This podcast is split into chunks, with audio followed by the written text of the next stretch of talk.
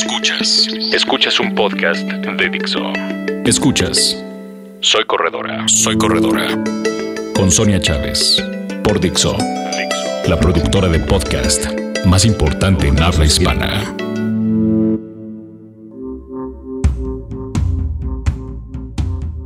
Hola amigos, bienvenidos a un podcast más de Soy Corredora aquí en Dixo. Me da mucha emoción saludarlos y hoy vamos a hablar con los principiantes, porque yo sé que aunque México ya es un país donde muchísima gente corre, pues lo más padre es cuando me escriben personas que dicen, es que quiero empezar a correr y tengo muchas dudas y no sé cómo hacerle.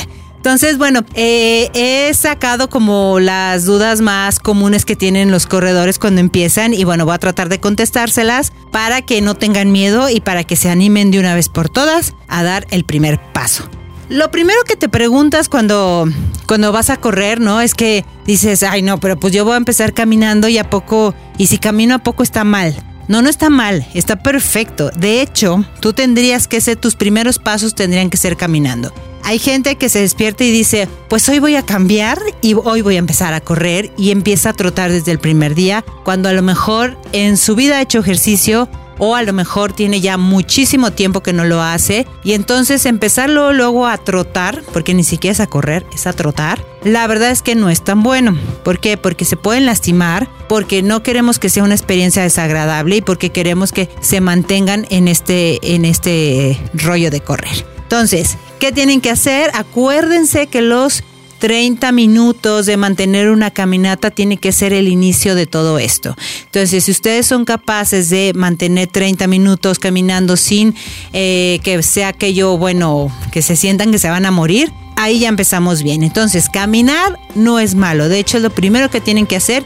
Y yo les recomendaría que durante las primeras seis semanas vayan caminando y conforme vayan viendo, vayan intercalando pequeños espacios de trote o sea, hagan de cuenta, por ejemplo, tres minutos caminando, dos, dos trotando, tres caminando, dos trotando, hasta que completen esa media hora. Pero es súper importante que completen esa media hora para que también vayan adaptando a su cuerpo de una forma mal, paulatina y no vayan y se, o sea, lo, lo lastimen, las rodillas les duelan o incluso ustedes se aburran.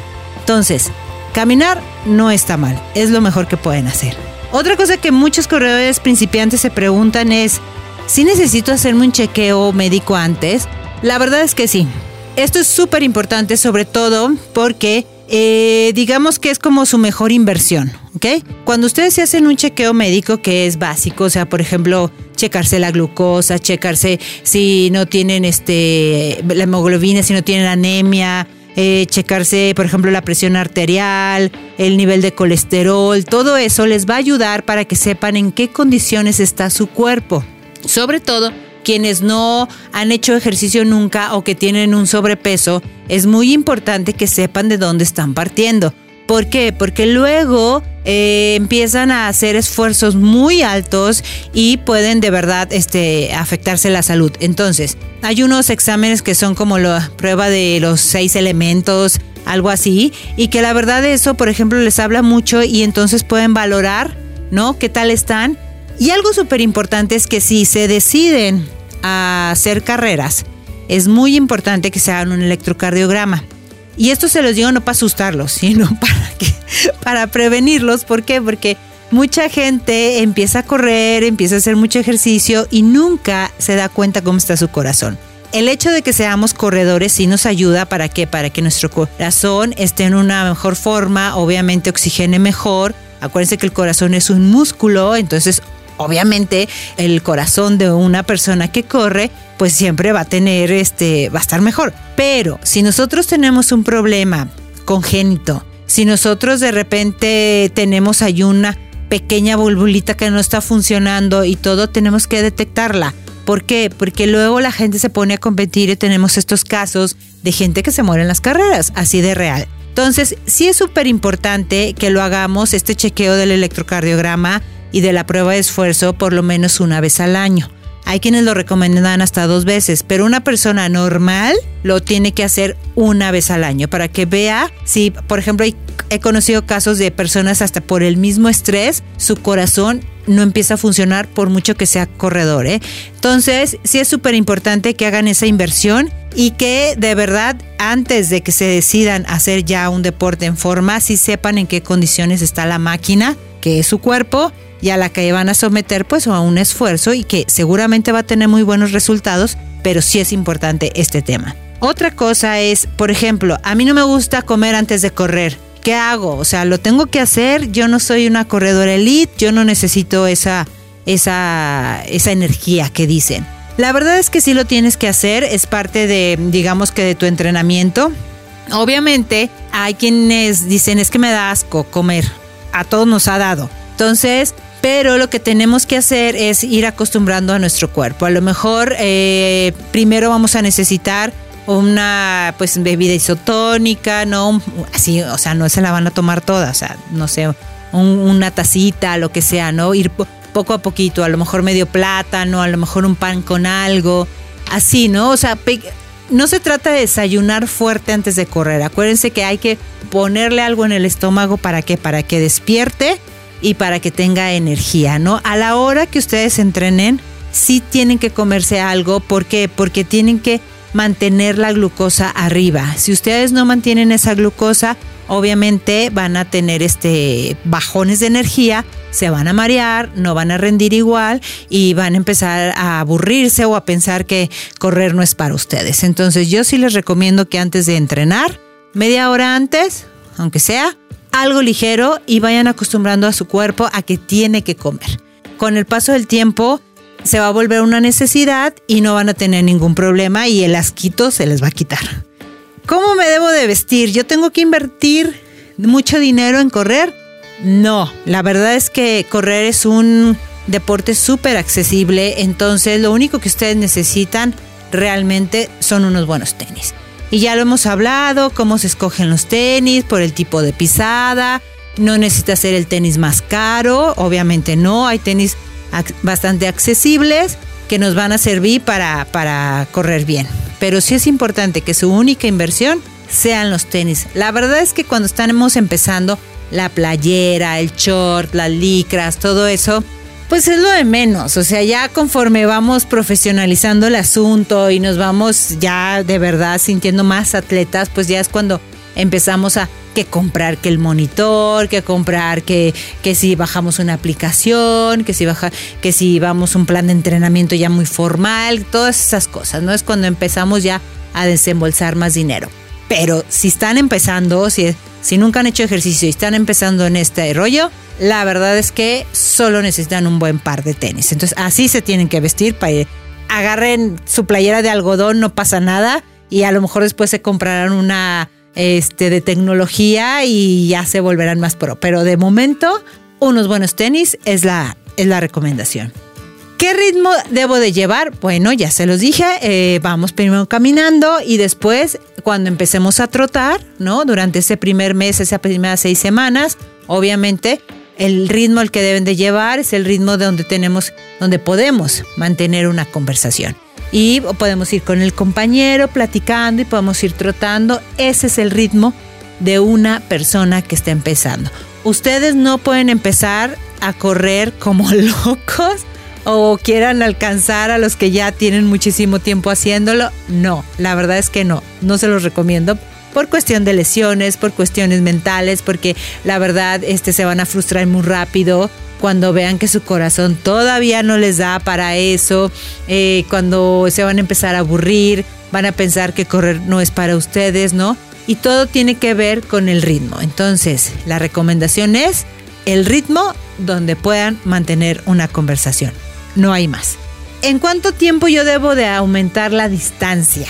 Bueno, después de que han pasado estas seis semanas de, prueba, donde sean capaces ya de trotar durante 30 minutos, sin que eso implique que se estén muriendo, entonces después de eso escojan un reto. Un reto que donde digan, bueno, a lo mejor voy a escoger una carrera de 5 kilómetros. Entonces hay que prepararse. Acuérdense que correr es un deporte que nos enseña mucho de la paciencia y no quieran, llevo un mes corriendo y ya voy a correr una de 5K. No. ¿Por qué? Porque lo que se trata es que sea una experiencia agradable. Entonces yo sí les recomiendo que para que empiecen a competir para un 5K, por lo menos lleven entre 3 y 4 meses entrenando formalmente, entre 3 y 4 veces a la semana, ya trotando, corriendo, ¿no? O sea, no solo caminando, sino trotando y corriendo. Hay quien sí lo hace, hay quien dice, pues nunca había corrido y ahora hice una carrera y mira, me fue bien.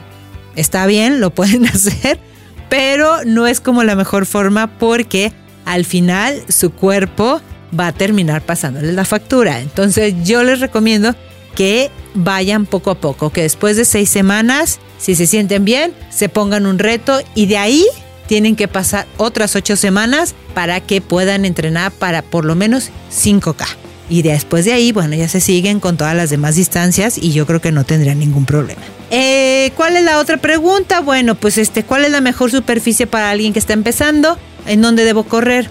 Miren, la verdad es que pueden correr en donde ustedes este, quieran. Lo ideal es que vayan variando la superficie. No, yo les recomiendo que no todo el tiempo corran ni en la banda ni todo el tiempo corran en el, en el pavimento. ¿Por qué? Porque las articulaciones, el impacto de las articulaciones en estas dos este, superficies son más fuertes. Entonces yo sí les recomiendo que a lo mejor por lo menos uno o dos veces a la semana se vayan a un lugar donde haya pastito, donde haya este, tierrita, donde sea una superficie más suave. ¿Por qué? Porque las articulaciones no deben de, de pegar ni golpear tan fuerte, sobre todo. ¿Por qué? Porque ahorita están empezando y obviamente pues los músculos y los huesos y todo están un poquito oxidados. Entonces, para que no sientan tanto dolor, para que no se sientan tan afectados, les recomiendo que vayan un día a lo mejor pavimento, otro día este, no sé, jardincito, otro día Así, pero si ustedes dicen, es que sabes que la única opción que tengo es pavimento, pues traten de no golpear y que no sea la pisada tan fuerte, ¿no? Traten de que su pisada casi ni se escuche para que, para que no tengan ese impacto. Entonces, bueno, eso es como de entrada mi recomendación, pero la verdad es que ya depende de ustedes y de ahora sí que los lugares que tengan este accesibles para poder hacerlo, pero sí busquen la manera de variar la superficie. Y si me duele algo, ¿qué hago? Bueno, si te duele algo es evidente que te va a doler porque en tu vida has hecho nada, algo. Entonces, los primeros días sí puedes sentirte embarado, sí puedes sentir que una rodilla te duele, a lo mejor puedes sentirte más cansado que de costumbre, pero mientras no sea un dolor que te paralice, que de verdad digas, híjole, es que ya no puedo caminar, la verdad es que no, no, no tendrías por qué parar, ¿no? Si no haces, este, si no digamos, en, los corredores tenemos una palabra que a lo mejor luego se oye fuerte, pero es así.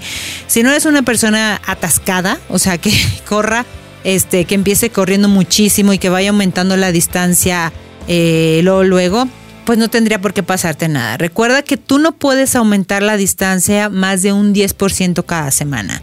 O sea, estos primeros pasos que estás dando en el running tienen que ser muy cautelosos, tienen que ser muy medidos y no puedes darte el lujo, ¿no? De aumentar tu distancia muy rápido porque conozco casos de personas donde la periostitis, donde los problemas de articulaciones, donde todas esas cosas les afectan. Entonces, la verdad es que empezar a correr es una grata experiencia, es algo muy padre, es algo que de verdad les va a traer muchísimos beneficios, no solo físicos y mentales sino que ustedes en su vida diaria se van a sentir muchísimo mejores, más, incluso en su vida personal va a cambiar muchísimo y además, este, bueno, se van a volver más sociables, van a encontrar una familia corredora que los va a acoger y la verdad es que después de esto yo nomás les aviso que se vuelve un vicio y que es muy difícil dejarlo.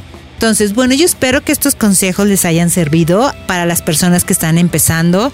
Eh, correr es lo máximo digo, se los dice una corredora de hace 23 años, entonces la verdad es que es una gran, gran experiencia. Y bueno, yo me despido de ustedes, ya saben cuáles son nuestras líneas de contacto, www.soycorredora.com, arroba soy corredora y en Facebook y en Instagram es igual, es soy corredora. Cualquier duda que tengan, por favor, no duden en ponerse en contacto con nosotros. Nos escuchamos la próxima semana en otro podcast más aquí en Dice.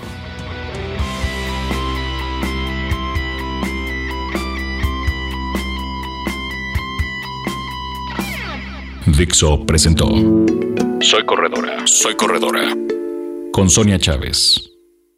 El diseño de audio de esta producción estuvo a cargo de Carlos Ruiz.